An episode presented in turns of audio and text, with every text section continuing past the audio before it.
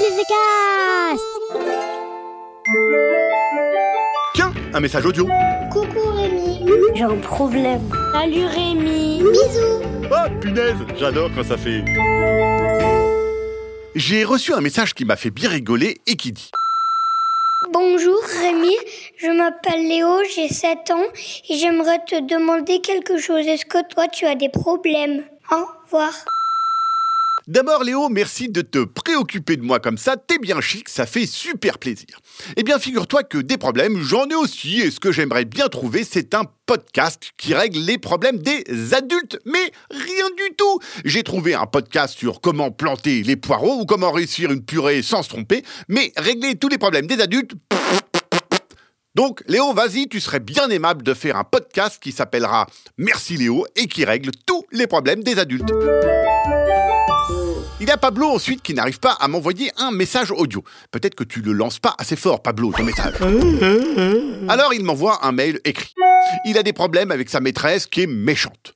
Purée, alors ça, c'est pas cool. C'est pas possible. Alors un matin, Pablo, tu vas aller voir la maîtresse et tu vas lui dire Dites donc, euh, madame la maîtresse, vous avez entendu, bien sûr, à la radio ce matin, ils ont dit que les gens méchants vivent deux fois moins longtemps que les gens gentils. C'est dingue quand même quand on y réfléchit. Ta maîtresse est peut-être méchante, mais elle est pas bête. Alors elle va réfléchir un peu à ce que tu viens de lui dire et elle va vite fait comprendre qu'elle a vachement intérêt à devenir gentille. Bonjour Rémi, je m'appelle Julia. Je voudrais te parler d'un message. En fait, ma mère, elle, elle arrête pas de me dire de tout faire. Alors j'aimerais bien que tu m'aides. Bisous, au revoir. Julia, c'est bien simple, on va s'occuper de ça. Tu vas voir ta mère illico et tu lui dis Dis donc, maman, je viens de relire le contrat enfant-parent qui nous lie toutes les deux, je ne vois pas la mention esclave, hein, c'est marqué nulle part.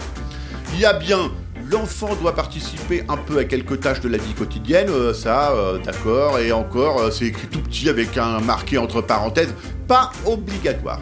Mais esclave, c'est pas marqué du tout, donc si tu veux éviter que je te dénonce à la police des parents, il va falloir changer sévèrement d'attitude. Bon, pas certain que ça marche, Julia, mais ça peut quand même la faire réfléchir un petit peu, cette maman. Nathanaël m'écrit pour me parler d'un problème bien pénible, c'est que sa sœur mâche tout le temps la bouche ouverte. Oh, purée Nathanaël, comme je te comprends, moi, c'est pareil. Je déteste quand les gens mâchent la bouche ouverte. Tu vas aller dans un magasin de bricolage et acheter du scotch à bouche. Et tu t'assieds à côté de ta sœur quand elle mange. Dès qu'elle a pris une bouchée, tu lui scotches la bouche avec le scotch à bouche. Tu vas voir, elle va devoir mâcher la bouche fermée et respirer par le nez en même temps. C'est super balèze.